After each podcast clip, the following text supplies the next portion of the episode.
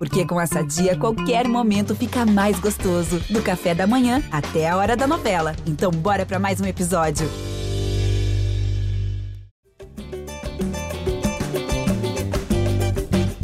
Você que se liga no GE, tá ligado aqui no GE Flamengo, seu podcast é sempre pensado e dedicado a você, torcedor rubro-negro.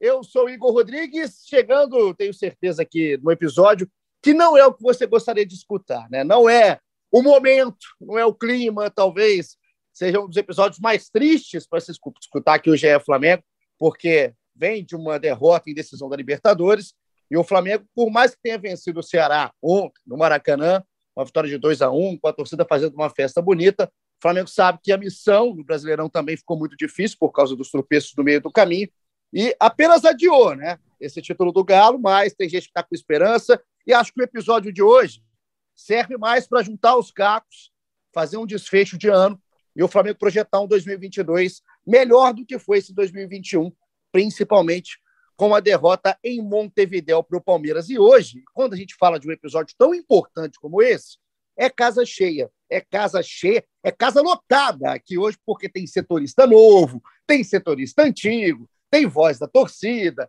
tem co-apresentado, tem de tudo aqui na nossa sala hoje. Então, vou começar por quem é a novidade né, desse momento, quem está de volta à cobertura do Flamengo, Fred Gomes. Que prazer! Que, ô, Fred, chega mais. Já queria te mandar um beijo aqui. Seja bem-vindo novamente. Ótimo trabalho, boa sorte, sucesso na cobertura.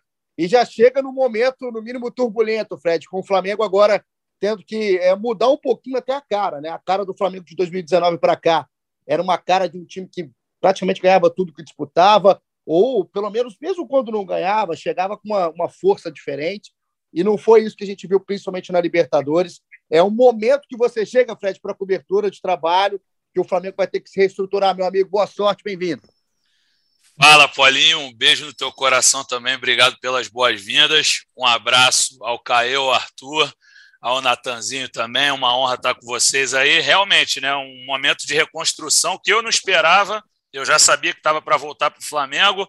Até falei, vou voltar naquela energia, né? Fazer uma cobertura sobre a vitória e tudo mais, e já saber dos próximos passos, ter uma volta mais tranquila. Não foi bem assim. Acho que essa vitória ontem atenuou um pouco, acho que atenuou até o coração do rubro-negro, né, que viu o, o, viu não, né? Só reviu, só reconstatou o quanto essa torcida é capaz de, de surpreender quem pensa que talvez fossem para vaiar, que a torcida marcasse presença para encher o saco do Andrés Pereira. Houve protesto, protestos justos em relação a treinador, a diretoria, a jogadores, mas eu acho que pelo menos a torcida ontem foi o alento para o próprio torcedor do Flamengo. E espero voltar aí com muito trabalho. Já estou aí a postos do Caí e do, do Fred, meu xará, para ajudá-los bastante. Uma honra trabalhar com você de novo, meu irmão. Agora passando a bola aí para a galera.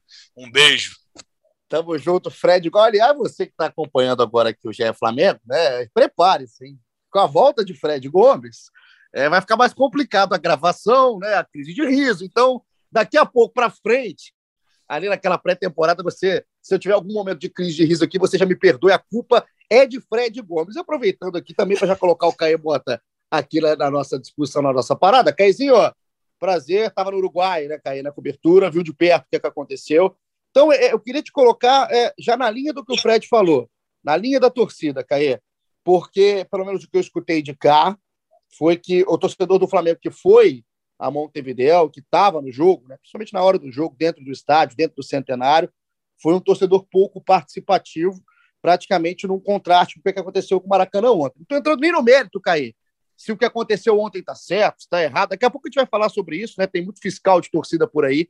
Mas é, você que sentiu a temperatura do estádio no Uruguai, vendo o que aconteceu no Maracanã ontem, foi diferente, Caí? Como é que você faz essa.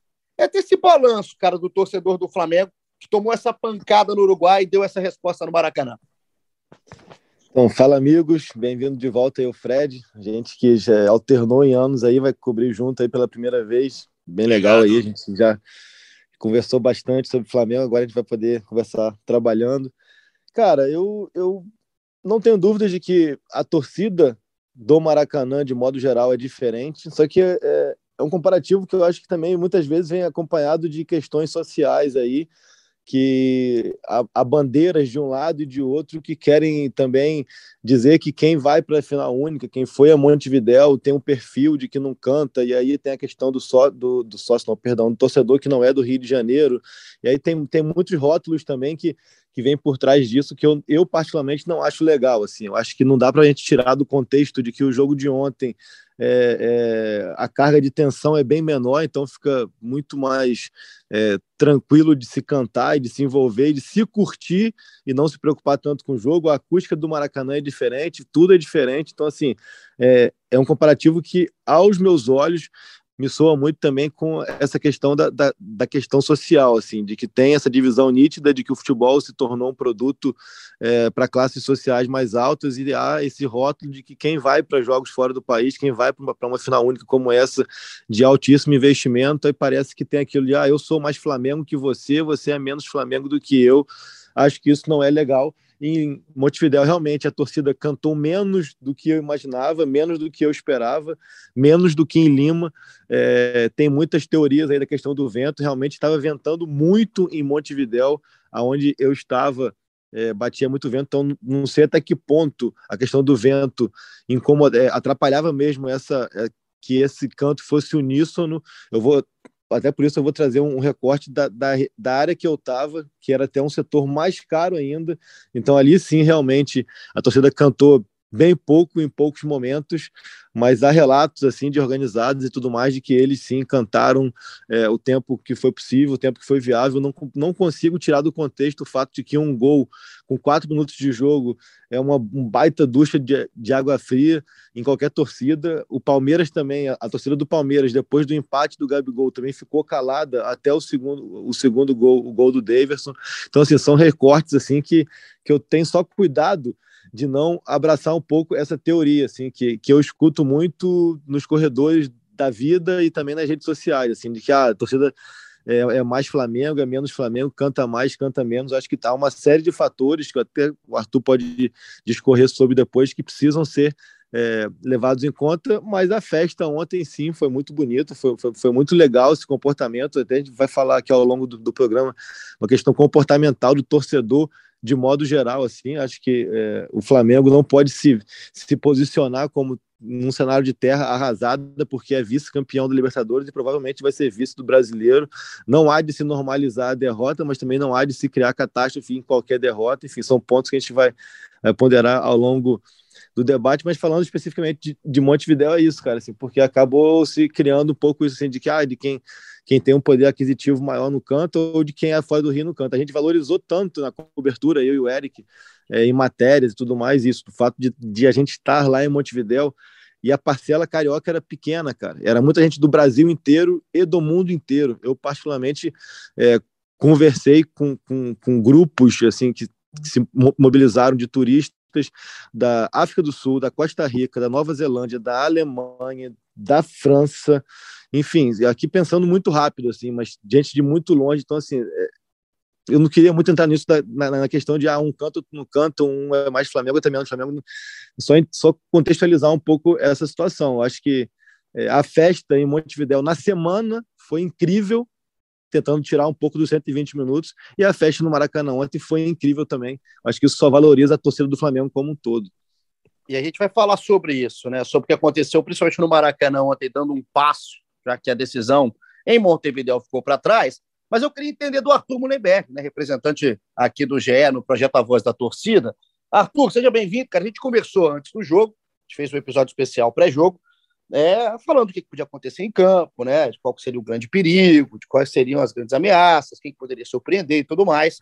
E eu queria saber qual foi o sentimento, cara, que você levou, obviamente, um sentimento de frustração pela derrota, mas é, acerca do todo, né, acerca do time, acerca do Renato, acerca da saída do Renato, a gente está falando de um Flamengo sem treinador agora, acerca também do que aconteceu no Maracanã. Esse, esse período que foi curto, mas tão intenso, Arthur, como é que você levou e qual que é a parcela da torcida do Flamengo que está entendendo como você. Como é que hoje é a terça-feira, quarta-feira do Arthur Mullenberg? Fala, Igor. Bom falar com vocês de novo. Seja bem-vindo, Fred. Muito tempo. Legal você estar de volta na cobertura do Flamengo. Igor, é meio difícil você ficar teorizando sobre a, a tristeza, né? É, foi uma tristeza que aconteceu, o jogo tinha 50% de possibilidade de terminar da maneira que terminou, todos sabíamos.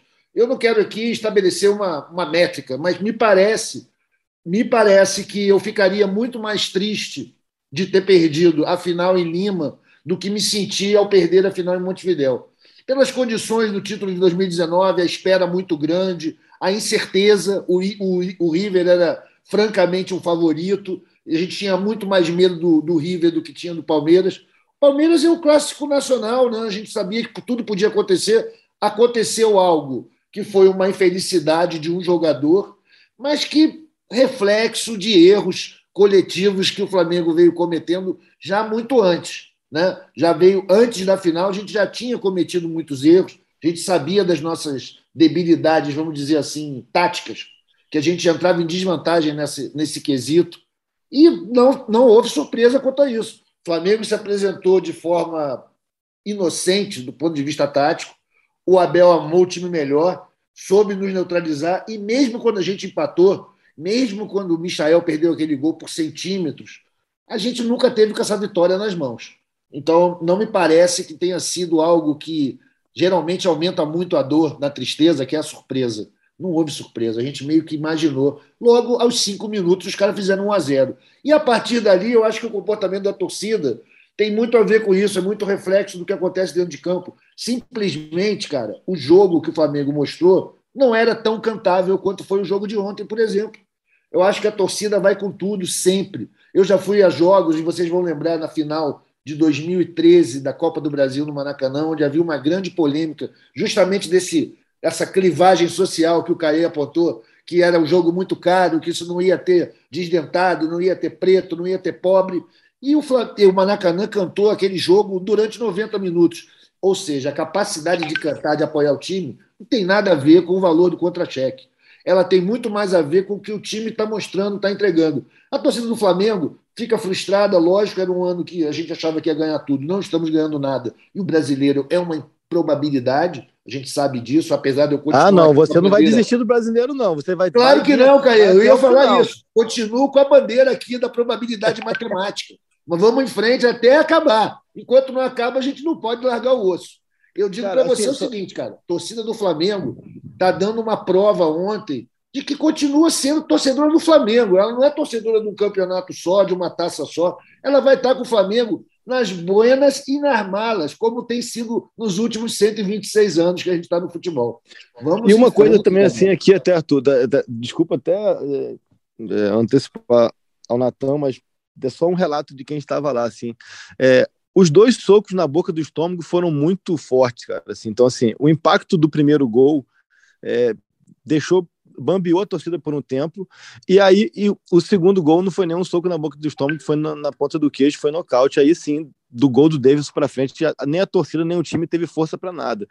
Mas nesse interim, é, eu não acho que, que, a torcida não cantou nada, que a torcida, tipo assim, que foi, que foi decepcionante e tal. Acho que não, cara. E Curiosamente, no momento, não sei, teria que procurar vídeos de torcedores do Palmeiras, né, que, deve, que possam ter postados, mas assim, é, no momento do gol do Davidson, é, foi um momento do apogeu ali do frisson, do início da, da do início da, da, da, da, prorrogação, daquela confiança e tudo mais, e, e tá cantando e vem aquele lance do Andrés, que são os oito segundos ali, os sete segundos que realmente silenciam definitivamente a torcida no estádio, assim, mas é, só para desmistificar um pouco, porque a gente tem lido muito de que não cantou, assim, eu, eu acho é, que é um pouco exagero. Caê, eu vou dizer uma coisa para você, a impressão de quem estava vendo pela TV, cara, era a última coisa que estava passando nos nossos olhos, aos nossos ouvidos, ao nosso pensamento, era se a torcida estava cantando ou não. Realmente isso aí foi uma, uma uma narrativa, uma crise criada na rede social por comentário de um e de outro. Eu não vi nada disso, a questão do vento irrelevante. A gente estava torcendo para o Flamengo, cara. E às vezes torcer se faz em silêncio, roendo uma unha, mordendo um dedo. A gente sabe cada um com sua mania. Eu não continuo achando que a torcida do Flamengo é a maior do Brasil. Ontem foi só mais uma prova. E é o contexto do jogo, né? O contexto do jogo também o Caio acho que foi preciso, né? A, a narrativa que foi criada dentro de campo, né? Da pancada no início, e a pancada no início da prorrogação, não tem torcida também que aguente. Então, é, acho que a discussão ela é ampla. é, o momento faz a discussão também valer a pena, né? ainda mais, por exemplo, o Caio estava lá, relato do torcedor, por exemplo, o Arthur. E eu queria trazer o Natan já, Jorge Natan aqui para nossa E já que conversa, não teve podcast pós-jogo, acho que também dá para a gente é, explorar mais o tema, né? Tem muita gente que, que enfim, deixa o Natan falar, mas eu, eu, recebi muito feedback de muita gente que pediu que eu relatasse aqui para vocês, falando nominalmente, Natan, Paulinho, Arthur, o Fred chegou agora, mas falava do, Fred de Uber, do Schmidt, vinha é, agradecer mesmo essas pessoas de fora do Brasil, de fora do, do Rio, agradecer pelo, pelo que a gente consegue impactar neles no podcast. Assim, hoje que está naquele fim de ano que o Spotify faz, faz a retrospectiva, Sim. eu comecei a ter um monte de marcação aqui. Então, cara, é muita gente que, que, que gosta de nos ouvir, né? Então, por isso que a gente é, é bom a gente fazer esse flashback mesmo da final também, tudo. Não, e eu estava pensando nisso também, Caio. A gente conversa tanto sobre a questão do podcast, né? E hoje é que o Spotify é uma bacana que o Spotify coloca, né? Disponibiliza para quem é cliente, que mostra qual que é o podcast mais ouvido. A galera que ouve aqui o Flamengo, a gente fica muito feliz. Então, essa discussão é a discussão que está tendo aí, né? Em grupo WhatsApp, em casa, um bar, se seu amigo é, é, torcedor rival, se é amigo do Flamengo, se é torcedor flamenguista, enfim.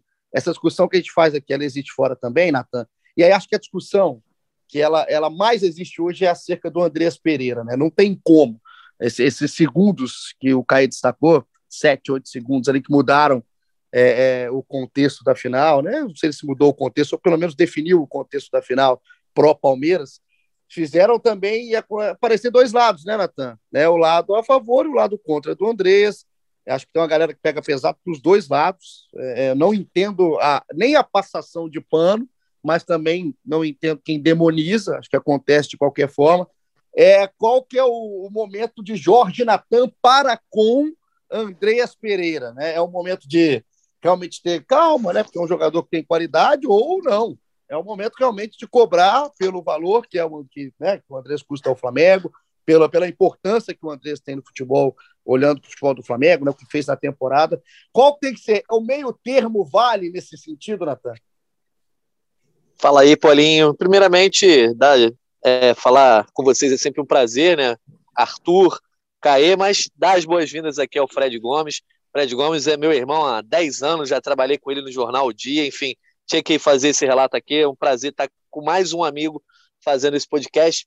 Mas, cara, sobre o Andrés, assim, é óbvio que muita coisa rodou em torno, é, em torno dele. Acho que o torcedor tem direito a tudo, né? O torcedor não tem que podar seus sentimentos. É, eu estava vendo um jogo com um amigo que um, um amigo estava olhando para a televisão e passou o segundo tempo xingando a televisão, falando: Você não pisa mais na Gávea, você tira essa camisa. E isso é normal também. E, e, teve, e teve gente ontem que levou cartaz falando: André, está tudo bem. Eu acho que é super normal. É, acho complicado que eu vi alguns jornalistas, né, é, tentando impor uma condenação eterna ao cara. Assim, o que ele fez está para a história, vai ficar marcado na história, como outras falhas. Mas isso acontece até com grandes craques, né? Se a gente lembrar, por exemplo, o Zidane na Copa de 2006, o cara é expulso e ele tem uma participação é, fundamental para que a França perca aquela final e ele é o Zidane. Enfim, dito tudo isso, eu acho que tem que lidar com a serenidade que a, situação precisa. O Andrés vai jogar no Flamengo mais seis meses, não tem como você pegar e dispensar o Andrés. O Andrés não é um cara que já estava com desgaste, por exemplo, sei lá, se fosse o Rodinei que fizesse aquilo, era uma outra situação, né? Um cara desgastado, que aí você tem que dar um caminho para o cara ser feliz e não ser perseguido. Agora, o Andrés tem futebol a contribuir para o Flamengo. Acho que fica mais complicado, de repente, do Flamengo fazer um investimento muito alto nele, a não ser que os próximos seis meses dele sejam magistrais.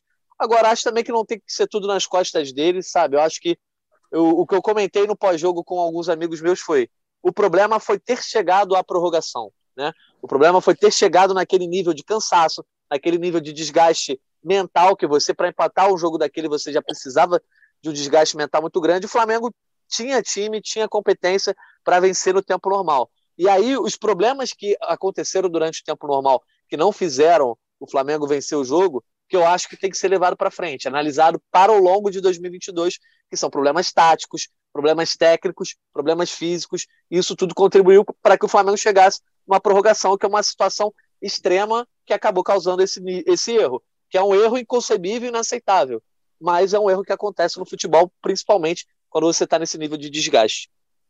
O Fred Gomes limitar, né, o, o acho que a derrota, né, o vice-campeonato da Libertadores, a falha do Andreas, eu acho que é, é reduzir muito o problema, né? Acho que é muito maior. O Flamengo chegou totalmente é, sem jogo, sem ideia, sem proposta, né, acreditando no time que tem, que é um time individualmente muito bom, mas que não é um time que estava 100% fisicamente. Né? Vários dos seus principais jogadores não estavam bem fisicamente para uma decisão. Eu quero até que o Caí depois entre nesse, nesse tema, Caí, que é o tema é, físico, né? é o tema de preparação física do Flamengo.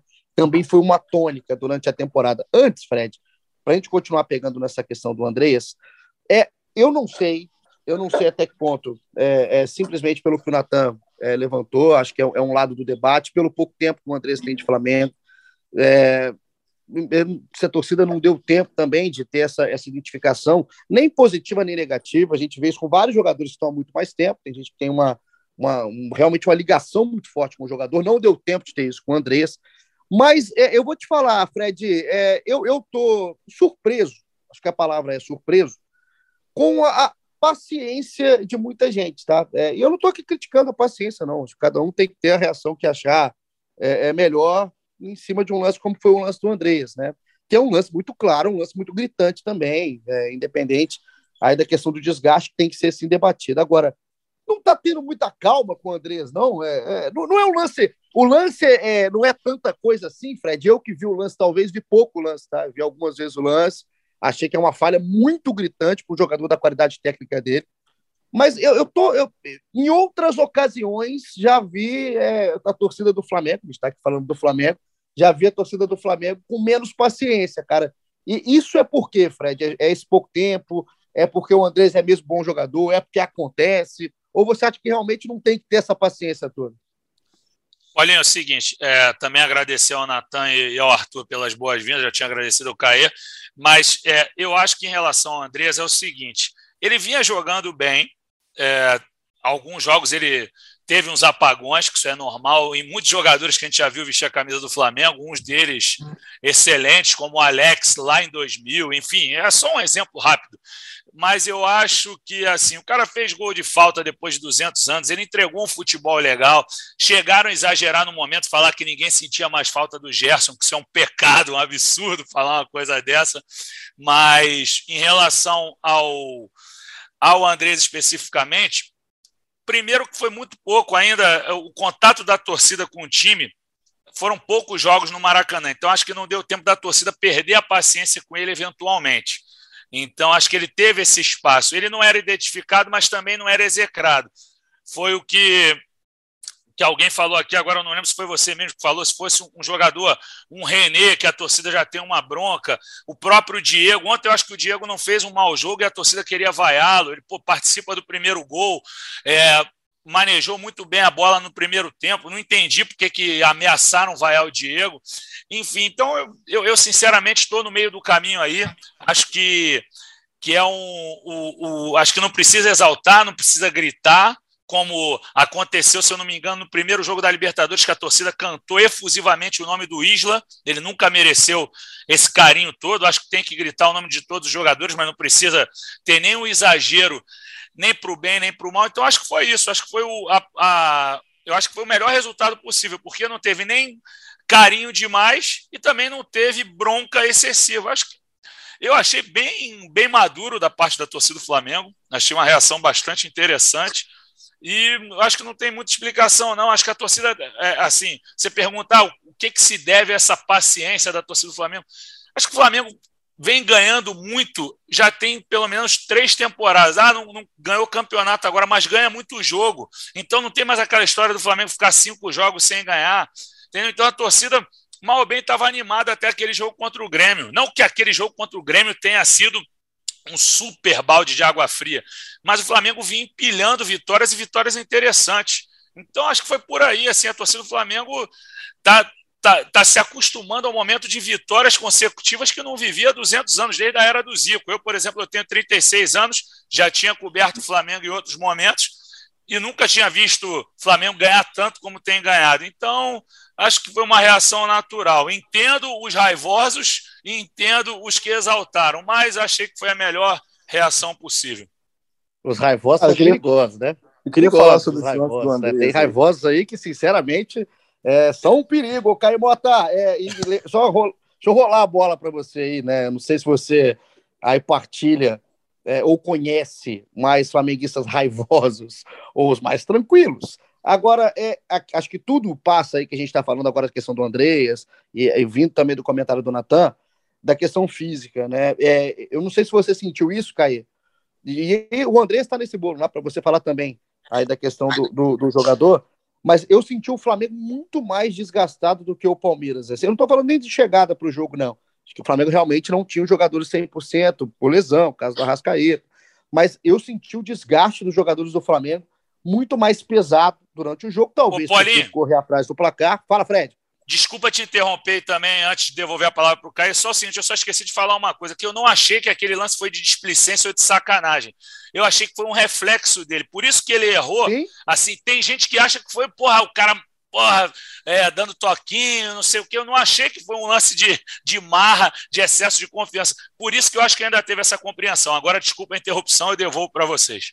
Não, não, eu também acho. Também não, não realmente não, não, não, faz, não faz nem sentido. Não salto né? alto. Né? Uhum. também não acho que é salto alto. Simplesmente ali é uma desatenção, não pode acontecer. E aí, Caê, é, esse ponto da, da, da questão física, da preparação física do Flamengo, você que está na cobertura aí durante essa temporada toda, vocês com certeza é, te metralharam com isso, né? Torcedores sobre ah, como é que a preparação é desse jeito, como é que está acontecendo. Se você sentiu o time desgastado, assim, é, o time mais cansado, é por causa do jogo, de correr atrás do placar, ou realmente o Palmeiras estava mais preparado fisicamente para uma final, principalmente ela sendo feita em 120 minutos? Ah, eu acho que quando você de 120 minutos tu passa mais do que 100 correndo atrás do placar, é natural que a perna pese um pouco mais. Acho que o, que o Palmeiras é, conseguiu fazer as trocas de fôlego com mais inteligência e com mais rapidez do que o Flamengo, então passa muito também pelos técnicos ali. Tu vê que o o Abel ele troca o Veiga, ele troca o Danilo, ele troca o, Mike e tal, porque ele vê quando desgasta, ele troca seis, é o tal do seis por meia dúzia que funciona, é o básico que dá certo. O Renato não, o Renato demorou para trocar sempre. É, teve até uma estratégia de, de, troca equivocada que acabou travando duas trocas dele é, nos 90, então, então, acho que faltou até inteligência nele nesse sentido, de saber que já, já que era para mudar ali, mudava para dar fôlego também ao time. Ele, quando coloca o Mateuzinho, é a terceira troca com bola rolando e ele fica com duas trocas no banco, então acaba que isso também é, deixa de dar fôlego ao time, acho que passa muito por isso, não acho que tem sido uma, uma questão de preparação de modo geral, não acho que é muita questão mesmo do desgaste da partida de você ter que correr atrás, acho que o Flamengo é, chegou com jogadores ali que não estavam é, 100% de sua condição, mas acaba que a gente também é, acaba maquiando atuações ruins na parte física. O Bruno, por exemplo, fez 90 minutos no sábado, fez 90 minutos ontem e foi mal nos dois jogos. Assim, a gente não pode condicionar sempre a parte física. Ele foi mal nos dois jogos, assim, ponto. O Ribeiro já foi melhor ontem, mas foi muito mal é, no sábado. Eu queria falar do Andrés, assim, cara, que eu acho que é, passa muito por uma cultura que eu acho que é importante a gente, é, como formador de opinião ou influenciador, a palavra é, cada um escolhe a melhor, é importante que a gente reverbere aqui e deixe que o ouvinte, que o leitor faça seu próprio juízo de valor, assim, cara. Acho que a gente tá tá numa era onde o massacre é tão fácil e tão covarde, entendeu? Então, assim, é, eu consigo entender quem está revoltado e entender quem está tranquilo com, com o erro do Andrés. Eu só, só, eu só prefiro valorizar quem dá carinho em vez de quem, de quem fomenta o massacre, né? Até o, o, próprio Natan falou e concordo com ele, sendo muito embaixo, vi profissionais, que para mim é pior, querendo é, é, incitar um massacre e uma, e uma, e uma insatisfação com, com, com o Andrés, que aí eu acho que não faz sentido, principalmente no mundo que a gente está vivendo, o mundo, é, o mundo onde a intolerância é muito grande e a gente não consegue é, medir o impacto das nossas palavras no outro. Assim. Não adianta a gente falar, repito aquela, aquela história do, do, da torcida mista, do torcedor nordestino e tal. Eu entendo que os clubes do Nordeste façam essas campanhas para fomentar o seu próprio, próprio público, mas eles não podem eles não têm controle sobre como que isso impacta em quem recebe a informação e acaba criando uma rivalidade, uma violência com quem torce para um clube de grande centro. Então, assim, é, a gente tem que ter muito essa noção. Falando do caso do Andrés em si, primeiro, eu acho importante ponderar que, na minha opinião, ele era o melhor jogador da equipe com certa vantagem, assim, cara. É, foi, foi o cara, junto com o Davi Luiz, que mais deu a cara a tapa quando o time estava atrás no placar, que mais buscou o jogo, que procurava ter a bola e encontrar soluções para um time que tinha dificuldade de encontrar soluções. A Rasqueta também muito bem, pegando bastante tal, mas eu ainda acho que o André chamou o jogo mais para si, pedia mais a bola até do que o Arrascaeta. Achei que ele fez uma partida nesse sentido é, muito boa, até como maturidade. Logo no lance seguinte, após o gol do, do Rafael Veiga, ele mete uma bola impressionante para o Bruno Henrique, uma bola espirrada, assim, é quase que de três dedos que o Bruno não finaliza de canhota, e mesmo depois do erro no gol, ele consegue criar também uma jogada que depois ela vai para a direita, o Mateuzinho rola para o Gabriel, e o Gabriel perde o gol. É, não é passar pano, porque assim, acaba que tudo vira ou passar pano ou criticar. Não, a gente é, é, é, é uma visão macro que eu estou tentando ter é, da situação. O que, que a gente vai querer? Que todo jogo ele seja vaiado, que ele que, se rescinda o contrato e, e mande ele embora, é, condenar um profissional por conta de um erro? Será que eu, quando erro também numa matéria, numa notícia errada que eu vou dar, eu vou, ser, eu, eu, eu vou ter essa mesma percepção em cima do meu trabalho, você vai ter em cima do seu? Claro que a gente dimensiona o tamanho de uma final de Libertadores, agora o que eu consigo tentar escalonar esse erro? Eu acho que foi um erro que nem ele consegue explicar, como nós falamos assim. Ele vai dominar com uma perna para tocar para o Diego Alves com a, com a, outra, e o domínio da perna esquerda corre um pouco e ele fica sem reação. Para mim, para mim, é diferente um erro desse, como por exemplo o último erro gritante do Flamengo, o que foram os erros, os erros do Hugo ano passado. Os dois erros, os três erros do Hugo ano passado foram erros de arrogância. Os, é, o, todos contra o São Paulo. O da Copa do Brasil, onde ele vai tentar driblar ali de extrema arrogância, a, da, a falta que ele bota uma barreira invertida. O time fala, fala para ele que a barreira invertida está errada. Ele banca a barreira invertida e toma o gol no lado dele. E depois também, na saída de bola, também que ele vai tentar dar um passe por dentro e ele, e ele erra o passe.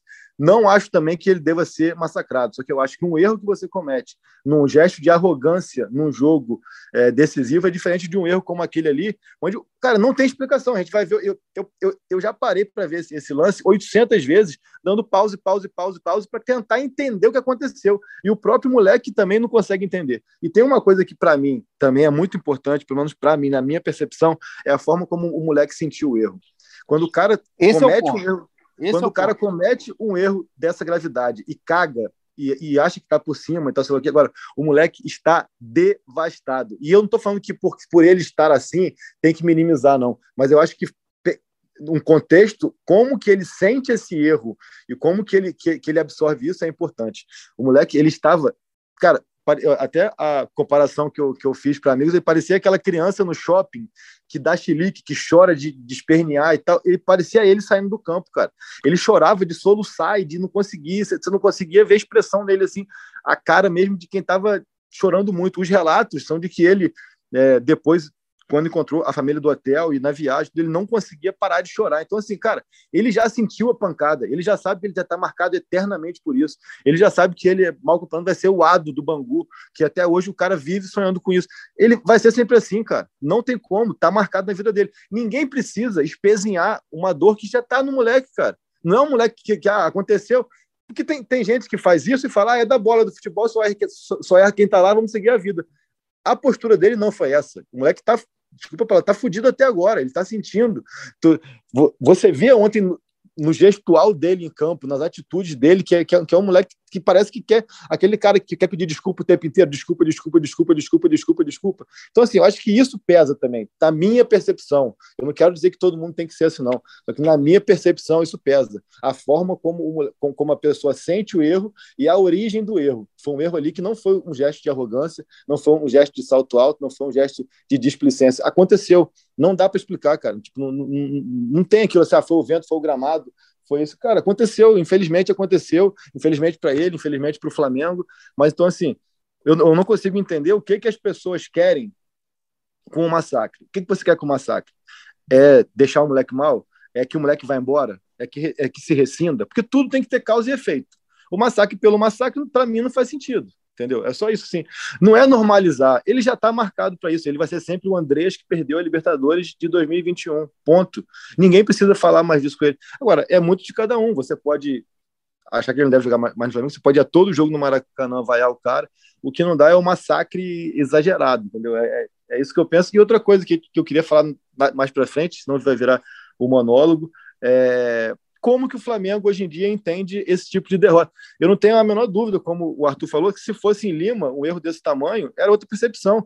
De repente, assim, a gente pode comparar o Andrés com o Pinola. O Pinola não foi, não foi massacrado pelo torcedor do River, porque vinha num contexto, cara. O Flamengo não vai levar mais 38 anos para chegar à final. Pode chegar a Guayaquil, pode chegar a Santiago, mas vai estar tá chegando toda hora. Eu acho que isso também ameniza muito um pouco o impacto da muito um pouco é foda, né? Ameniza um pouco o impacto de tudo isso que, que aconteceu. Então, assim, é, não estou passando pano, nem, não estou massacrando, eu tô, só estou trazendo uma reflexão e cada um que escutar tenha a sua percepção do, do que aconteceu, do que vai. Do, de como vai tratar o moleque. Eu só acho que as coisas têm que ter causa e efeito, tem que ter sentido. O massacre pelo massacre, é, eu queria só que quem massacre fala, tá, mas tu quer o quê? Que ele rescinda? Então vamos, vamos, vamos nesse sentido. Só, só o massacre para você extravasar a sua raiva, fazendo mal a outra pessoa, eu acho que é, em qualquer situação, seja com o Neneco, que eu dei o exemplo aqui, seja com o Andreas, seja com o Pinola tal, acho que isso não leva a lugar nenhum. A gente está tá na beira de 2022, essas reflexões mais comportamentais acho que precisam ser feitas, pelo menos para que as pessoas escutem. O, Arthur, deixa eu te perguntar uma coisa, assim, né? É, você xingou o Andreas Pereira no lance. Qual que é a postura de Arthur Mullenberg hoje, né, com o Andreas? Eu estava vendo o jogo de ontem, né? Rede social, fiquei até um tempo ali fora de Twitter e tudo mais. Que coisa boa, tá? Também é ficar um pouquinho fora do Twitter. Às vezes o Twitter, o, o, lugarzinho, às vezes o Twitter que eu amo, mas às vezes é um lugarzinho.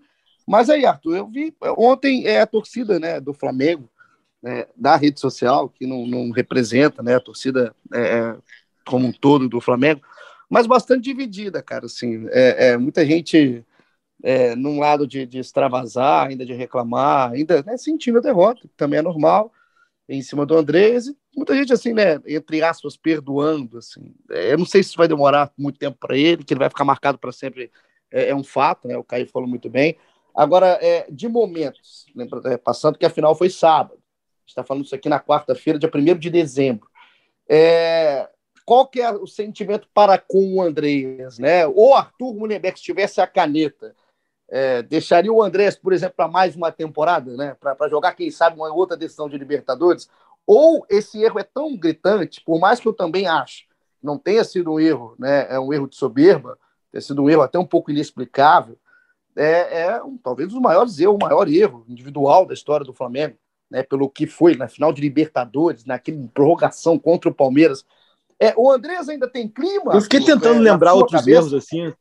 Até é se o Arthur lembrar, eu não lembro é de um erro tão, tão decisivo. Eu assim. também parei para pensar, é, Caê, Natan, Fred, Arthur. Eu, eu, eu, não, eu lembrei de alguns erros, cara, mas Pô, não, galera, não dessa pancada, Arthur. Me dediquei bastante ao pensamento depois do jogo. Eu desliguei tudo, gravei meu, meu videozinho humilde lá para a voz do torcedor e dei uma fugida do futebol, né? Durou mais ou menos uns três minutos. Aí eu comecei a pesquisar onde que a gente tinha erros tão grandes quanto esse do, do amigo Andrés, e que, se respondendo a tua pergunta, Igor, eu não xinguei na hora, eu fiquei triste na hora do lance, principalmente porque eu senti o inverso do que eu senti quando o Gabigol fez o primeiro gol em Lima, que ali era, meu Deus, a gente vai conseguir para uma prorrogação e a gente tem chance. Dessa vez, quando a gente tomou o gol, eu falei, o Flamengo não tem condição de empatar. Eu imaginei que a gente não tinha forças para empatar, fui pessimista. Enfim, e erros graves, cara. A gente tem o erro clássico que fez o Flamengo campeão do mundo, que é o Zico perdendo pênalti para o Mazarop na decisão da Taça Guanabara de 76. Depois a gente tem o Tita perdendo também o Campeonato Carioca. De não, mas é perda de pênalti, né? Não sei se é tão. É, cara, a gente... a gente... tem muitos erros graves. É. A, gente, a, a gente normaliza Brasil, algumas coisas. A gente normaliza algumas coisas. Né? Né? A gente tem muitos erros graves. Eu, eu não considerei esse erro do, do, do Andrés algo fora do normal. Não entendi também muito essa campanha para demonizar o cara, mesmo porque eu acho que futebol é coletivo, cara. Tanto essas operações de lixamento quanto as operações me abraça individualizadas, elas não influem no, no rendimento do time. É uma coisa para o cara extravasar sua raiva ou mostrar empatia com um objeto muito definido que é um jogador, quando o futebol é 11, né, cara? O elenco tem 30, a torcida são 40 milhões. Acho que o Andreas se tem o caneta, fica mais um ano. Eu estava querendo comprar ele, espero que a gente tenha dinheiro. O Flamengo agora precisa pensar se vai ter grana para comprar quem precisa. A gente precisa também de um goleiro. A gente precisa de um treinador, se possível, europeu, que a gente sabe que está muito além das nossas possibilidades. Isso, para mim, é um grilo, porque estão falando muito em treinadores europeus. E a gente sabe que com essa paridade real-euro é quase impossível você trazer alguém realmente bom. Mas o Andreas, para mim, está liberado, Igor. Pode ficar. Não é nem informação, assim, mas, mas pela reação do Andrés, tá tudo muito quente, né? Tá tudo uma semana, assim. Mas, cara, eu, eu, eu não, não duvido que o Andrés tome, tome uma atitude proativa, assim, com o próprio United, de, de tentar equalizar uma situação para ele ter, ficar aqui pelo menos até o fim da temporada para tentar dar uma volta por cima e tal, assim, cara. Eu acho que. É, acho não, ele sabe que se ele for embora em junho, ele, é, o que ele falou que é não medir esforço para reconquistar a torcida, não há tempo hábil para isso. Acho que, enfim, muita gente vai. Vamos ver o, o desenrolar dos fatos, assim. E, e, uma pergunta para vocês aqui. É, o erro do Andreas é claro que é mais decisivo e marcante, mas, cara, a gente consegue é, botar numa escala assim o peso para a partida do erro do Michael, por exemplo, também. Enfim, é uma sequência de erros. Aí sim é, é, é, uma passadinha de pano, assim, de tentar. Mas é, é, é pensar assim, que num jogo, cara, é, é, muita coisa que, que acontece, cara. O Michel também perde um gol absurdo, o Gabriel perde é, um, um, gol ali por deficiência dele, da, o lance da cabeça do pé direito, assim, que ele precisa trabalhar. O, o, Gabriel já é um. Pô, tem 105 gols pelo Flamengo, quase que jogando com uma perna só. Ele precisa trabalhar o pé direito, a cabeçada dele. Acabou que num jogo desse peso, é, ele teve duas grandes chances de cabeça e duas grandes chances no pé direito. São coisas que, assim, é, é só ponderar um pouco numa balança de 120 minutos, cara, que, como o Arthur falou, muita coisa envolve uma derrota. O André vai ficar marcado, tá marcado, pela milésima vez estou falando aqui, mas tem muita coisa que aconteceu naquele estádio centenário ali que o Flamengo precisa, precisa corrigir, cara. Ô, Natan, aproveitando né, que o Caê é, até citou o lance do Michael, é, o lance do Gabriel, foram vários, né? O, o desempenho ruim, por exemplo, do Bruno Henrique, do Everton Ribeiro, é, pensando agora já em próxima temporada, eu acho muito complicado o Flamengo tentar pensar alguma coisa para essa temporada, né? Está condicionado ao Atlético, o Atlético está com tudo para levantar um título que não vem desde 71, título brasileiro. E aí pensando em nomes, né? Pensando em jogadores, né? Em ciclos. É, é claro que tudo envolve contrato, a gente sabe que tem gente com contrato renovado, tudo mais. Mas é, pensando no que o Flamengo precisa, né? Pensando que o Flamengo precisa se reforçar já para a próxima próxima temporada, vai tudo ser condicionado ao trabalho do novo treinador. E a gente olhando aqui do lado de cá, né, como analista, igual a gente olhou o pré-jogo, o que podia acontecer, e muita coisa que a gente falou ali realmente estava dentro de campo, né? Coisas que faltaram, coisas que poderiam acontecer do lado do Palmeiras. Agora, coisas que o Flamengo tem que se mexer, Natan, para a próxima temporada, em questão de elenco. Né? Onde que o Flamengo hoje é carente? Cara, a gente tem essa, essa discussão, é, ela, é, ela é longa, ela é grande. E a discussão, por exemplo, em cima da lateral direita, né, do Isla, é, do Matheus. Acho que o Matheus engole o Isla no futebol hoje em dia. Acho o Isla útil ao elenco. Acho que o Matheus é o titular e, e, muita gente acha que vai deixando a experiência falar um pouco mais do o futebol. Né, e acho que ficou muito claro isso em alguns jogos. Agora, o Flamengo precisa de, de fortalecer onde? É dentro de campo? É alguma posição? É fora de campo? É diretoria, é comissão técnica? Onde que está faltando? O que, que mudou nesse Flamengo de 2021 que não conseguiu ser campeão de um título relevante? Cara, assim, é muita coisa. Não diria até que muita coisa em termos é, quantitativos, né? Que precisa mudar no Flamengo, mas muita coisa em termos qualitativos. E aí eu vou explicar é, essa, essa coisa, essa cagada de regra que eu dei agora.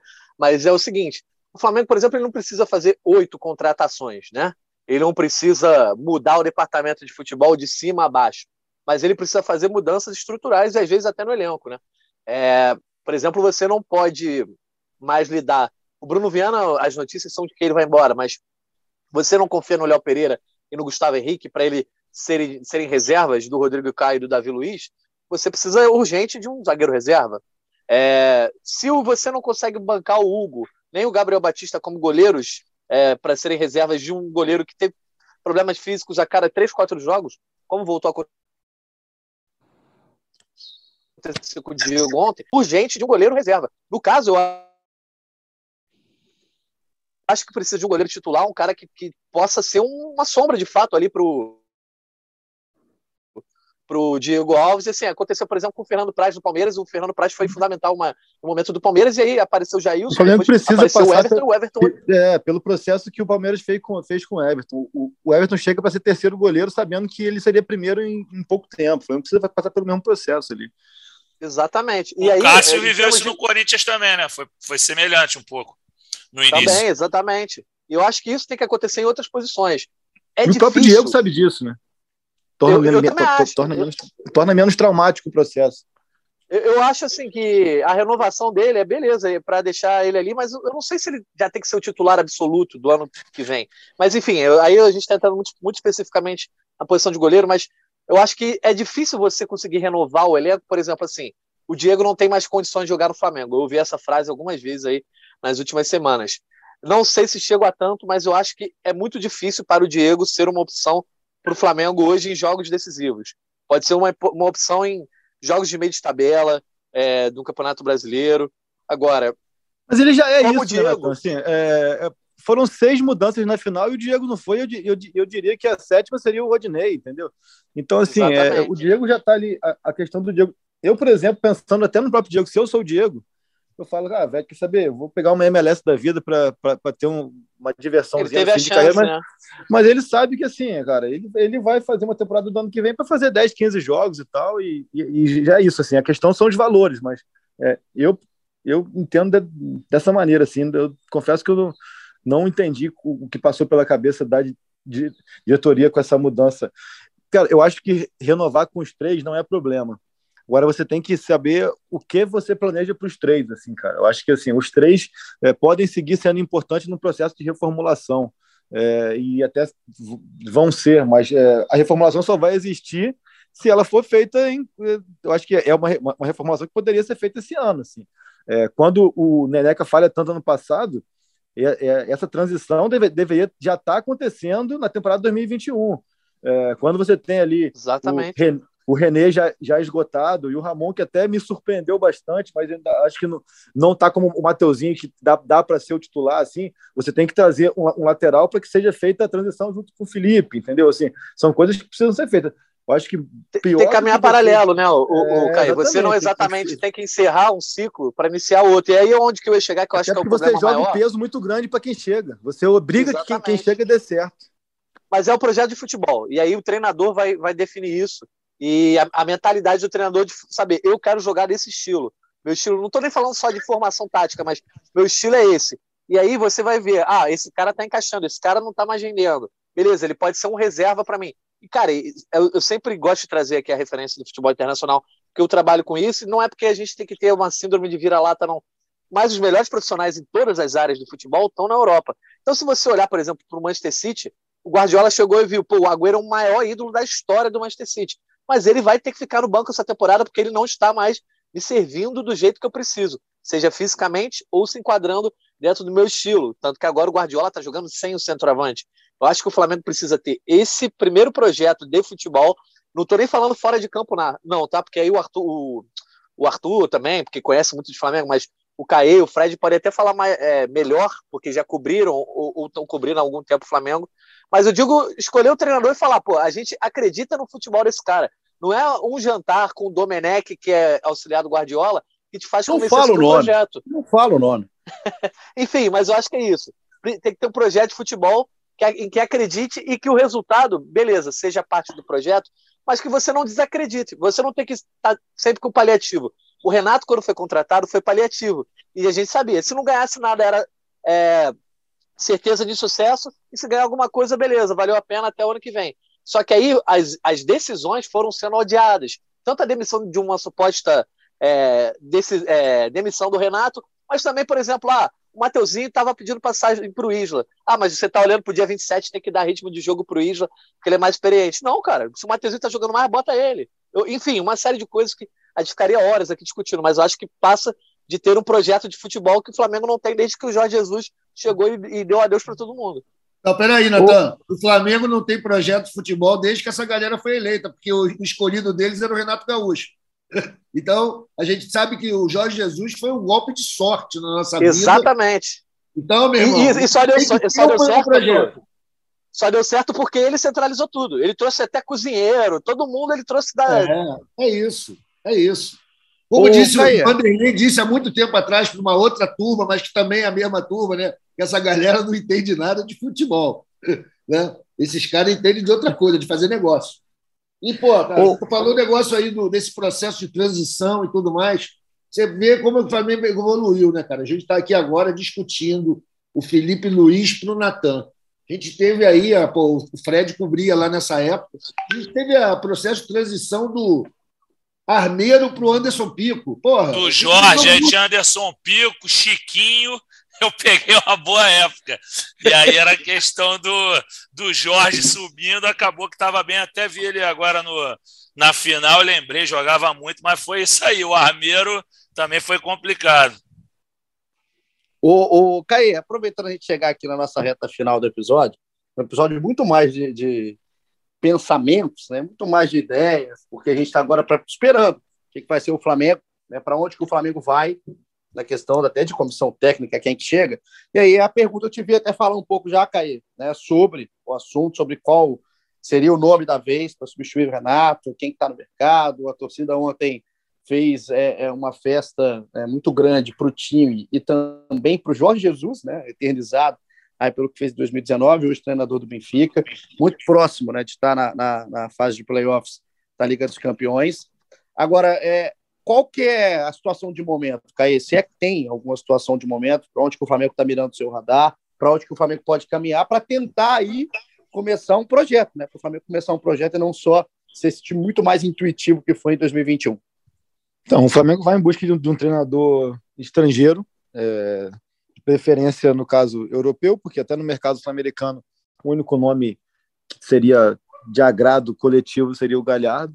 É, que, por sinal, acho importante a gente pontuar aqui como que o, o próprio noticiário virou uma, uma, loucura, né? uma esquizofrenia constante, assim, onde é, cria-se factoides, assim, mais até do que antigamente, e a torcida parece que se ela não tiver a expectativa dela suprida em cima disso, qualquer coisa que acontecer será frustrante. Assim. Então parece que se não vier ou Jesus ou Galhardo, qualquer um já não presta. Acho que a gente tem que ter muito cuidado com isso e deixar claro o que, que envolve um mercado do futebol hoje em dia. Assim, né? O Flamengo, obviamente, vai procurar Marcelo Galhardo, vai procurar Jorge Jesus e vai procurar André Vilas Boas por um motivo simples. E eu escutei isso da boca de dirigentes para não chegar lá na frente, o Galhardo, o Jesus ou o Vilas Boas, principalmente os dois primeiros, falarem: Ué, eu não fui porque não foi procurado.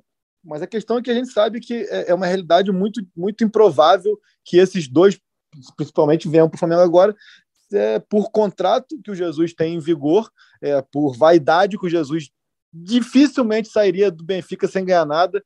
É, então, nem que ele fique para ganhar um título português, dificilmente ele sairia. Como você falou, está na iminência de se classificar para uma para uma oitavas de Champions. Então, vai que ele, que ele vai no sorteio der a sorte de pegar um Wolfsburg ou um, Lille, não sei como é que está lá, o Natan sabe falar melhor, mas tem uma série de, de, de, de, clubes também de médio escalão que ele possa pegar nas oitavas e chegar a umas quartas de Champions, então assim, não é tão simples assim, Jesus tem contrato com o Benfica até o meio do ano que vem, mas também o Flamengo não pode passar por um processo como esse sem pegar o telefone e ligar para ele. E aí, velho, quer vir, não quer vir, o que você está pensando tal?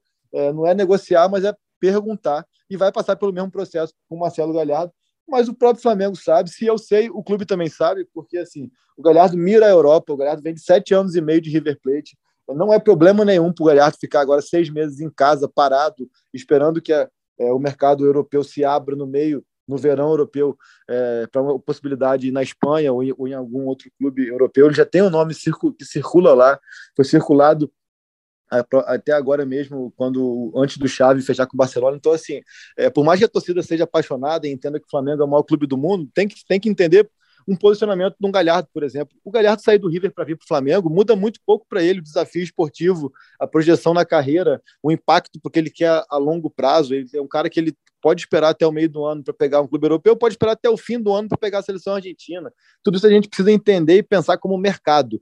Não é só assim, ah, o Galhardo ganha quanto no River? Ganha X, ah, vou lá pagar isso, vou trazer ele. Ele não está na prateleira esperando é, que alguém pague o que ele recebe. Então, assim, tudo isso tem que ser colocado é, Não, e, e pro... Caio, só para pontuar, o Galhardo ele está em outra prateleira. Os técnicos sul-americanos estão numa prateleira, o Galhardo já está em outra, é o único Exato. da América do Sul inteira.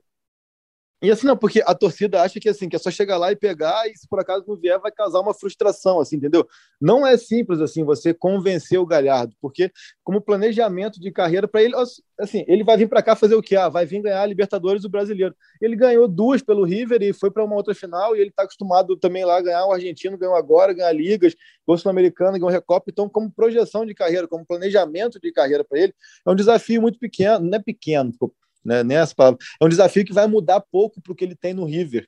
Até mesmo o próprio Flamengo chegou a um patamar onde o Flamengo chegar numa final de Libertadores e ganhar não se tornou algo tão uma epopeia, uma coisa histórica, como foi com o Jorge Jesus quando tinha 40 anos para trás, entendeu? Já se tornou, entre aspas, normal para o Flamengo esse tipo de processo. Então, assim, tudo isso pesa numa avaliação do Galhardo. Não vou dizer aqui que a chance é zero, porque vai saber o que acontece, a abordagem e tudo mais, mas são nomes onde o Flamengo vai pegar o contato e ligar muito mais porque se torna quase que obrigação diante do cenário do que ser uma coisa mesmo factível, uma coisa viável no momento. Então, o clube busca esse mercado europeu. Quando se fala europeu, é, prioriza o mercado português. A gente vai até dar a matéria daqui a pouco ali, é, de que o Flamengo já iniciou contatos até com o próprio empresário que trouxe o Jorge Jesus. E a gente falou muito aí no noticiário ao longo das últimas 24 horas. Até o Natan me mandou o link mais cedo, que é o Bruno Macedo. Macedo mais cedo. É, mas ele não veio para cá é, para tra tratar nada, ele veio para cá porque o pai dele mora aqui, por exemplo, e tudo mais, e ele passou por um problema, é, chegou a ficar preso por questões é, de negociação do Lucas Veríssimo e outras coisas, e ele veio para o Brasil, e o Marcos Braz ontem coincidiu, falou, você está aqui, vamos, vamos jantar, e jantaram, mas muito mais para mapear o mercado do que para falar do Jesus especificamente. É uma situação assim de que você tendo um cara, o Bruno Macedo é a perna portuguesa do Juliano Bertolucci, que hoje é o maior empresário do mundo. Você tendo um cara é, para mapear esse mercado contigo, o cara vai trazer opção. Olha só, tem fulaninho, tem ciclaninho, tem, tem beltraninho ali. É, que foi ele que fez a ponte, por exemplo, para o Flamengo conversar com o Carlos Carvalhal, conversar com o Peceiro também, que é um português que o Flamengo conversou antes de fechar com o Domi, apresentar outras opções no mercado europeu e fazer essa sondagem de saber o que, que o Mister pensa para a vida dele, muito mais por saber que, assim, é a cara do Mister chegar lá em, em fevereiro e dar uma coletiva e falar: foda-se, eu não fui para o Flamengo porque não fui procurado. Ninguém me procurou, como é que eu ia para o Flamengo? Então, assim, é obrigação. Caí, tem, e tem uma variável que não dá para esquecer: o euro está quase sete Sim. pratas, seis pratas, né? Isso aí já muda muito. Sim, e sim. E o Flamengo tem, ele tem uma questão que, que condicionou muito a chegada do Domi, do Renato, do Rogério, que foi a questão da pandemia que serviu de argumento para que o departamento financeiro reduzisse o que tinha tinha sido assinado com Jesus um contrato de um ano por 4 milhões e meio de euros livre. A gente chama de 4 milhões e meio de euro neto, que é livre de impostos. Quando Jesus vai embora e o Flamengo vai negociar com o substituto, o departamento financeiro estipulou um teto de 1,3 milhão de euros neto. É menos do que um terço. Isso condiciona muito a prateleira que tu vai buscar. Só que agora o Flamengo sabe, pelas experiências mal sucedidas é, com o Domi, com o Rogério e com o Renato, dentro de dentro de consistência de trabalho, não de resultado, é, que precisa investir, que esse investimento vai ser feito em alguém. E aí, esse investimento, a partir do momento que se tiver um técnico, vai ser feita toda uma reformulação, primeiro no departamento e depois no elenco. Então, assim, são coisas que estão condicionadas e que aconteceria mesmo em caso de título de Libertadores.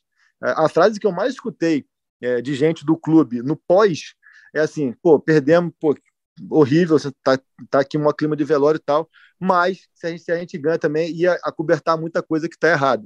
Então, assim, é, tem muita coisa para mudar ali e vai passar pela chegada de um técnico uma equipe multidisciplinar, científica ali, que ocupe vários espaços vários departamentos, como era com Jorge Jesus, e que faça essa reformulação. Então, assim, preparação física vai ter demissão, fisiologia vai ter demissão, DM, análise de, de desempenho, uma série de, de, departamentos vai ter demissão que não foram feitas agora, para não parecer também uma caça às bruxas. Se ele pega agora e manda 4, 5, 6, 7 embora, parecia que, o, que a derrota foi por conta dessas pessoas. Então, assim, é um processo que o Flamengo está tentando conduzir de maneira menos traumática, mas que será é, conduzido que acontecerá visando um 2022. Então, assim, e aí, a partir daí também há uma reformulação de elenco que o Flamengo acho que deixou de fazer no 2020-21.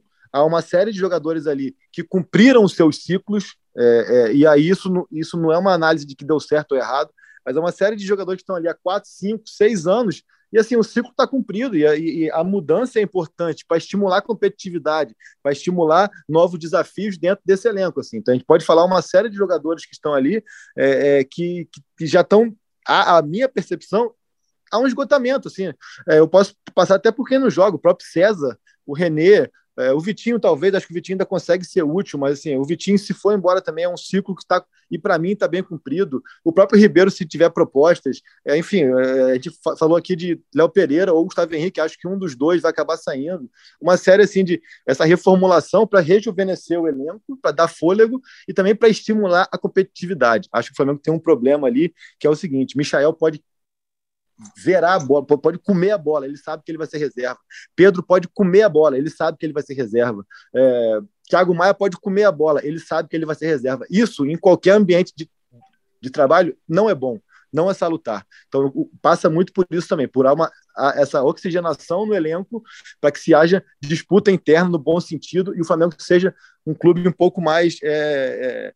Cara, o Flamengo viveu é, três décadas e meia viúvo, de uma geração. E não pode cometer o mesmo erro, cara. Eu acho que isso está tá muito claro, acho que passa muito por isso. E já está dois anos viúvo do Jorge Jesus. Então acho que são coisas que vale a reflexão do que o Flamengo quer daqui para frente. Galera que está ouvindo a gente aí, não estranhe que é o Jorge Natan agora, eu que vou fazer as perguntas para encerrar o podcast aqui para o Fred, para o e para Arthur, porque Igor Rodrigues estava indo para o Sport TV, porque ele vai voltar à apresentação do Tá Na Área agora, e acabou sua bateria no carro. Eu precisei, então, ser o bombeiro de Igor Rodrigues. Fred Gomes, quero ouvir um pouquinho mais a sua voz aqui antes da gente ir para a nossa reta final. O Flamengo, Flamengo não, né? Todos os times brasileiros emendaram a temporada 2020 na 21 e aconteceu que não houve nem tempo hábil para fazer um é, interromper, parar para pensar, dispensar jogadores até ficou difícil também, né? Porque não houve tanta janela assim.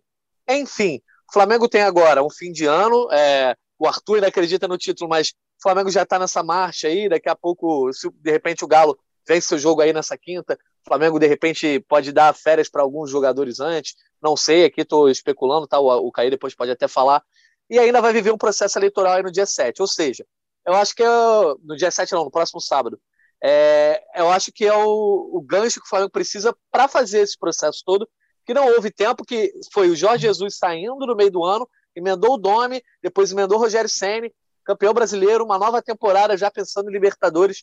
Agora é a hora, Fred, de parar para respirar e conseguir, fazer esse olhar para o elenco com um pouco mais de calma? Verdade, eu acho que agora, mais do que nunca, o Flamengo precisa de tranquilidade para pontuar tudo que vocês já citaram anteriormente fazer transições em determinadas posições com maior calma, é, trazer o treinador ideal. É, o Flamengo já tinha um elenco muito forte, essa é a realidade. Assim, não é para virar terra arrasada, como o Caio falou.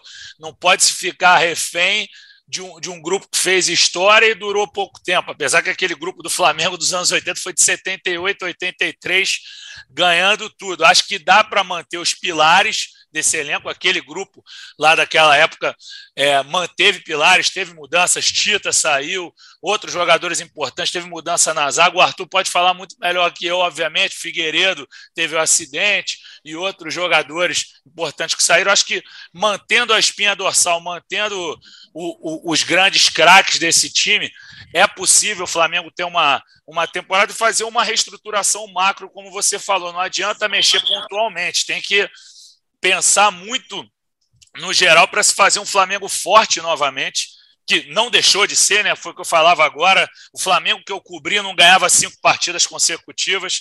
Sim, eu cheguei a pegar um 2016 muito bom, assim que acabou não resultando em títulos, mas depois de 2017 também teve uma temporada interessante, mas um Flamengo avassalador como esse de 2019 para cá, que empilha vitórias, que pode passar por momentos difíceis, eu, com 36 anos, nunca vivi isso. Então, é preciso paciência. Não é porque perdeu agora a final que, que precisa sair é, tomando decisões abruptas, afobadas. Acho que o Flamengo tem muita tranquilidade para poder se formar um, um, elenco e uma estrutura, um, uma retaguarda interessante para fazer novamente uma equipe avassaladora, que certamente vai ter a concorrência agora mais forte do Galo, agora que se estabeleceu. Ainda não foi campeão brasileiro e ainda a gente tem que esperar, não está resolvido isso aí. Tem o Palmeiras, outros clubes, a gente vê outros clubes que estavam fortes que perderam um pouquinho espaço, caso do Grêmio.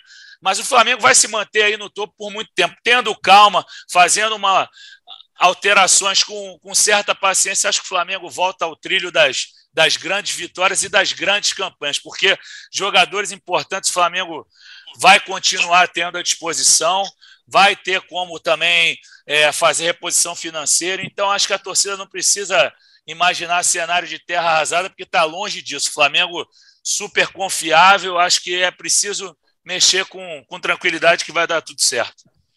É, é muito bem pontuado isso aí, Fred, porque assim, é, o que ameniza muito, ou, é, como eu falei no início do episódio, não é normalizar a derrota, mas é dar a ela o peso que ela tem. É, o Flamengo, e eu achei muito legal a reação da torcida ontem por isso, assim, o Flamengo está terminando uma temporada como vice-campeão da Libertadores e provavelmente vice do Brasileirão. E há uma convicção de que nos próximos 10 anos o Flamengo vai ganhar mais 3, 4 brasileiros, vai ganhar mais uma, duas ou três Libertadores. Não há mais aquela percepção de que o Flamengo, putz, é a chance da vida, senão agora só daqui a 30 anos, daqui a 20 anos.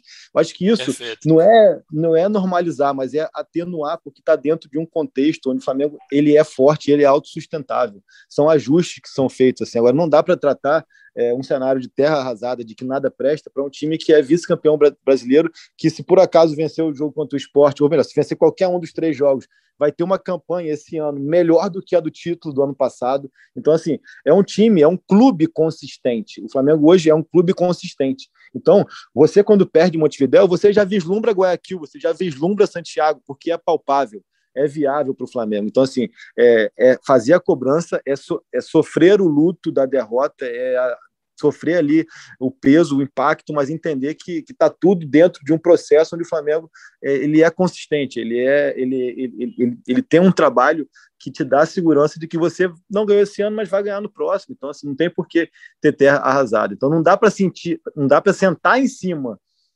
desses resultados, desses bons resultados, mas não dá também para você achar que tem que mudar tudo porque perdeu. Assim. Então, acho que acho que passa muito por isso é um departamento que precisa de muitos ajustes, é, o clube sabe, as pessoas sabem disso dentro do clube, e, e, serão feitos, mas o Flamengo vai seguir forte, cara. Assim, não dá para é um clube que você, se pegar dos últimos seis anos, e o início desse, desse, desse recorte você cobriu, é um clube que vem de uma terceira colocação com cara de vice, porque em 2016 é, é terceiro, mas quando deixa de chance, de ter chance de ser campeão, era segundo, aí depois ali no final meio que, meio que largou. Então você vem de um terceiro lugar, de um sexto lugar, segundo, primeiro, primeiro, segundo. Então, assim, pegando o brasileiro. Então, assim, é, é ter coerência, sangue frio e entender que, cara, é, ganhou dois, perdeu um, vai ganhar mais um, vai perder mais dois, mas vai ganhar mais dois. Para complementar, né, Caio, tem o seguinte, você pode ver aí o cartel dos grandes bichos papões da Libertadores, com exceção óbvia do Independente, que é aquele fenômeno de sete finais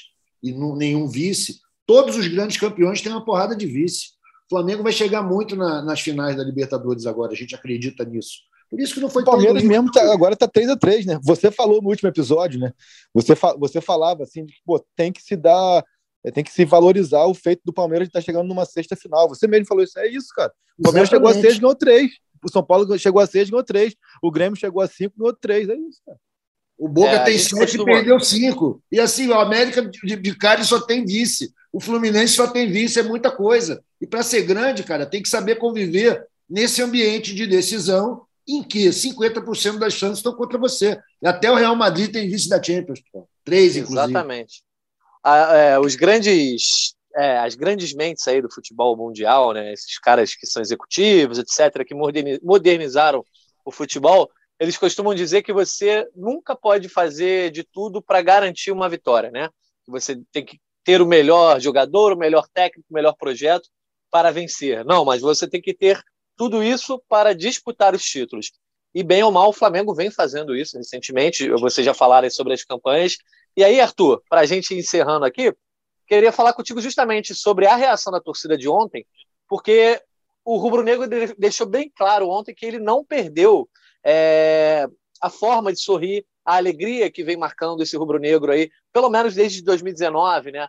É, desde que conseguiu concretizar aquela coisa, vencendo o tal do cheirinho. E aí o Rubro Negro olha para trás e fala: ó, beleza, a gente ganhou em 2019, a gente perdeu essa, a gente fez de tudo para chegar aqui, o que um time quer chegar na final da Libertadores e ganhar, né? Ninguém quer ser vice-campeão. Medalha de prata é maneiro na Olimpíada.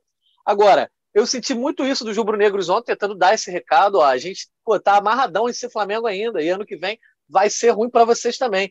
Falando para os rivais, inclusive os rivais, eu senti, Arthur, assim, no sábado os rivais zoaram muito, com todo o mérito, no domingo também, mas eu acho que eles zoaram meio que pisando em ovos, porque eles é sabem que. É uma zoação constrangida, né? É uma zoação constrangida. Como é que você vai Exatamente. Zoar? E porque, além, além deles estarem vivendo, obviamente, é, o Vasco, o Fluminense, o Botafogo vivendo momentos é, que estão bem abaixo de uma final de Libertadores, mas eu acho que eles têm medo de que a reação de 2022, caso o Flamengo seja campeão, de repente, de novo, do Libertadores, venha com toda a força, né, Arthur?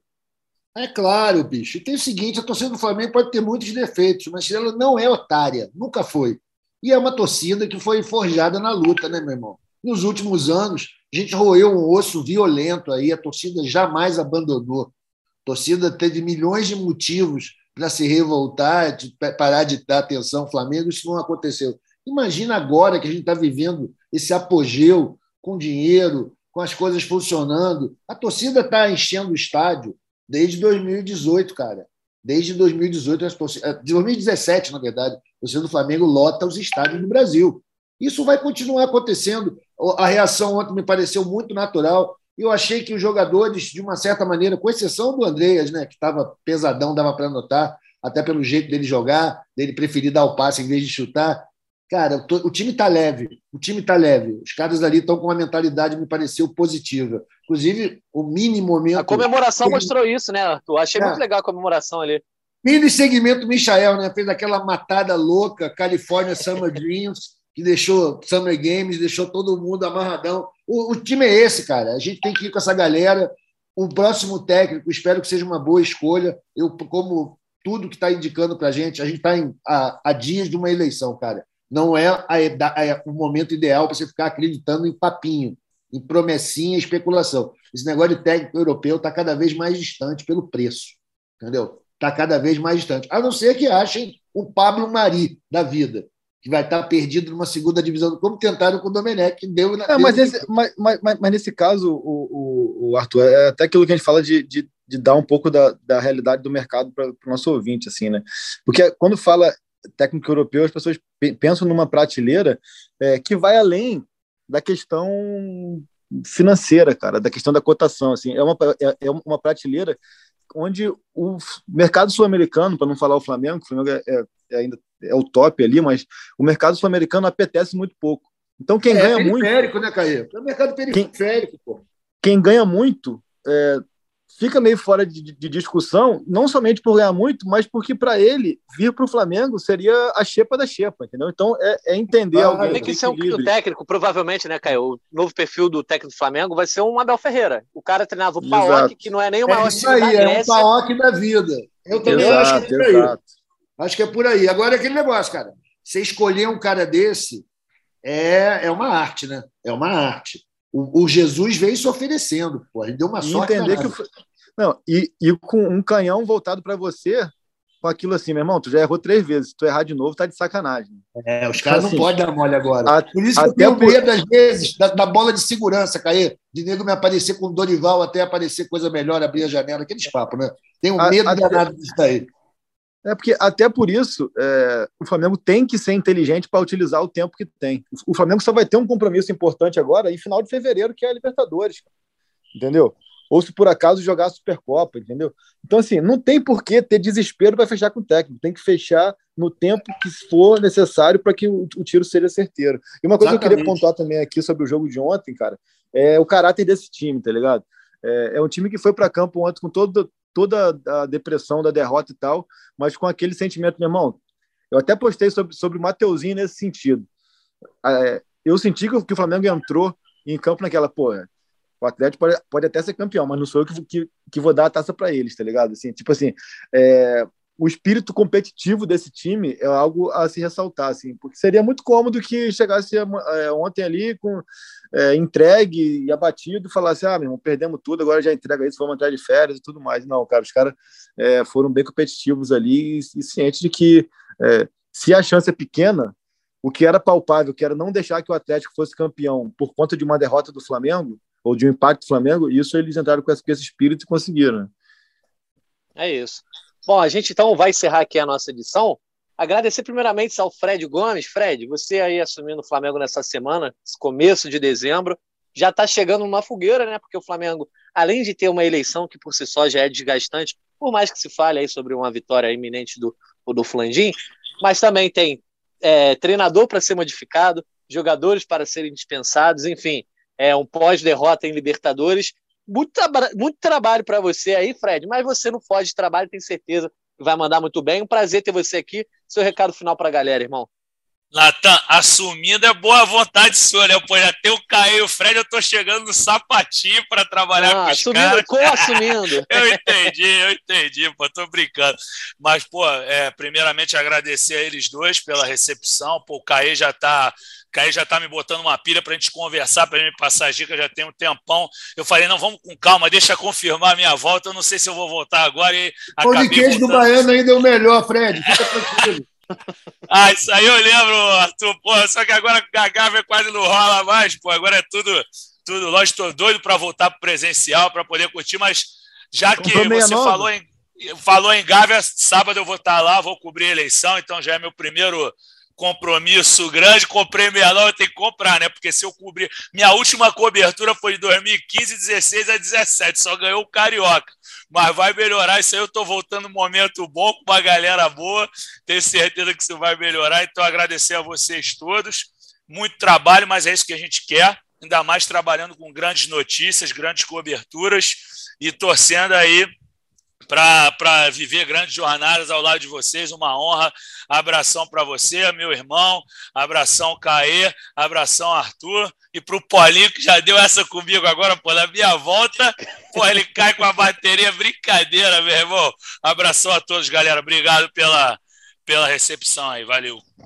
Valeu, Fred. Caê Mota, mais uma vez obrigado aí, mais um podcast que não está fechando o ano, mas basicamente fecha o ciclo que a gente viveu durante dois, três meses aí, sempre se falando do tal do dia 27.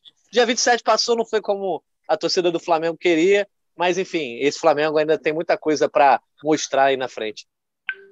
Ah, cara, pois é, eu, eu aprendi a valorizar muito os momentos, assim, Montevidéu foi um baita do momento, cobertura, eu, eu costumo falar que final única é, é, é incrível, assim, é, você vive o evento, a semana, a gente falava do dia 27, dia 27, muito por isso, assim, e é isso, cara. É, futebol só ganha um, clichêzão, mas é, é, é, isso e foi super legal. E que venha o próximo agora. Bota já a data aí do dia 29 de outubro, se eu não me engano, Guayaquil, que o Flamengo esteja lá, que a gente possa cobrir uma temporada legal novamente. E vambora, vambora que é, esse campeonato não acabou aí, não, diria, diria o, o Arthur. Eu, pô, isso aí, Caí. Bahia, minha, bora minha porra, não deixa o campeonato morrer. É. Mas é isso aí, cara. Acho que. Eu quero embaixo reforçar mais uma vez isso aí, cara. É mandar um recado bem direto para tanta gente que, que se aproximou lá de mim em Montevidéu para falar do nosso podcast, do nosso produto, em nome de toda a nossa equipe aqui, dizer que isso é recompensador, é, é, é, é aquece o coração aí, dá mais, mais ânimo e ainda mais motivação para a gente seguir com o nosso, nosso podcast aqui. Teve um rapaz em especial que, se ele escutar esse episódio, um, um rapaz que mora na Alemanha, que chegou, que me chamou, que falou, cara, ele falou coisas bem legais, bem bonitas assim do nosso trabalho, pediu para que eu repassasse a mensagem a todos vocês. Estou fazendo aqui é, ao vivo. Isso que é muito legal, isso que faz tudo valer a pena. E vamos em frente, vamos em frente. Nosso produtinho aqui está perto do GE 200, né? Então vamos, vamos fazer aí, algo legal. 200, sim. Vamos pensar alguma coisa especial. Eu já digo aqui também que é sempre um prazer estar com vocês aqui. Não sou setorista, não sou a voz da torcida, mas o Igor sempre está me convidando e enquanto vocês me derem espaço aqui, é sempre um prazer estar com vocês e poder falar para um público que dá tanta atenção também para esse é, produto. Arthur Mullenberg, você como voz da torcida é quem tem que dar esse recado aí, não só a voz da torcida, mas você como rubro-negro de muitos anos e de, de altos e baixos. O Arthur foi muito mais baixo do que altos na sua trajetória como torcedor, então anima aí essa galera de que tem, sei lá, 15 anos, 10, 12 anos, que certamente ouve a gente, para deixar sorriso na cara que depois vem mais. É isso aí, Natan. Pô, um prazer fazer novamente aqui o podcast com vocês. O 200 está chegando. É uma honra ser o flamenguista mais cascudo dessa mesa. Adoro isso. Não é sempre que eu tenho essa oportunidade, eu adoro. Vocês são muito jovens. E como a torcida do Flamengo é muito jovem, né? Então, galera, Flamengo está vivendo o apogeu, galera. Vamos curtir. É bom. É horrível ser segundo? É, é horrível. Mas é melhor do que ser terceiro. e a gente já foi 13 terceiro, 23 terceiro, o bicho já pegou muito para o Flamengo, a gente está vivendo uma fase maravilhosa. Acredito que a gente vai ter um 2022 melhor ainda que 2021, que não é nem tão difícil, né? Basta ganhar o Carioca, Supercopa e uma copinha, já foi. Mas acho que a gente volta para o brasileiro forte. Vamos de novo disputar essa Libertadores à Vera, talvez indo para uma final em Guayaquil, que vai ser outra corre-corre do cacete. Vamos com tudo, pai. Flamengo é isso. Estamos felizes em ser Flamengo. Vamos continuar assim. Força nas máquinas aí. Vamos em frente. brasileiro continua. O sonho do Enya não morreu. Bora, Bahia, minha porra. Hoje é eles. Se eles atrasarem mais um pouquinho, a gente está chegando. Se demole na Espanha. É isso. A gente. Eu tô achando que, vai, que, que, que isso vai. Que, esse, que essa, essa final vai, vai ficar para semana que vem. Eu acho que, acho que o Galo vai ganhar. Mas eu, eu acho que o Bahia pode aprontar aí, e aí fica para segunda-feira, para domingo, pelo menos. É, né? tá com clima, né? Com os dois. A chama não se tempo. apagou e nem se apagará. é isso. Bom, a gente está nesse clima aqui quase que de ano novo, mas não vamos entrar de férias, não. Até porque tem eleição aí é, no fim de semana, tem jogo do Flamengo na próxima sexta-feira, então a gente volta aí, não sei que dia, não vamos prometer de horário, porque vocês sabem quando o Igor Rodrigues está aqui, ele é um cara requisitado, então a gente depois passa para vocês a agenda, mas só agradecendo mais uma vez aí ao Arthur Mullenberg, ao Caemota, ao Fred Gomes, também a Marcela Meive, que é nossa editora aqui do programa, que ela fez o agradecimento a toda a galera que escuta aí, ela que faz a edição aqui às vezes. Então tá, tá agradecida aqui, hein, Marcela? E a gente está de volta. Não sabemos quando ainda, mas ainda nesse fim de semana, quem sabe na segunda-feira, voltamos com mais, mais um GE Flamengo para ir fechando o Brasileirão e deixar para trás essa final de Libertadores, hein? Um abraço a todo mundo que nos ouviu e até a próxima. Cobrança!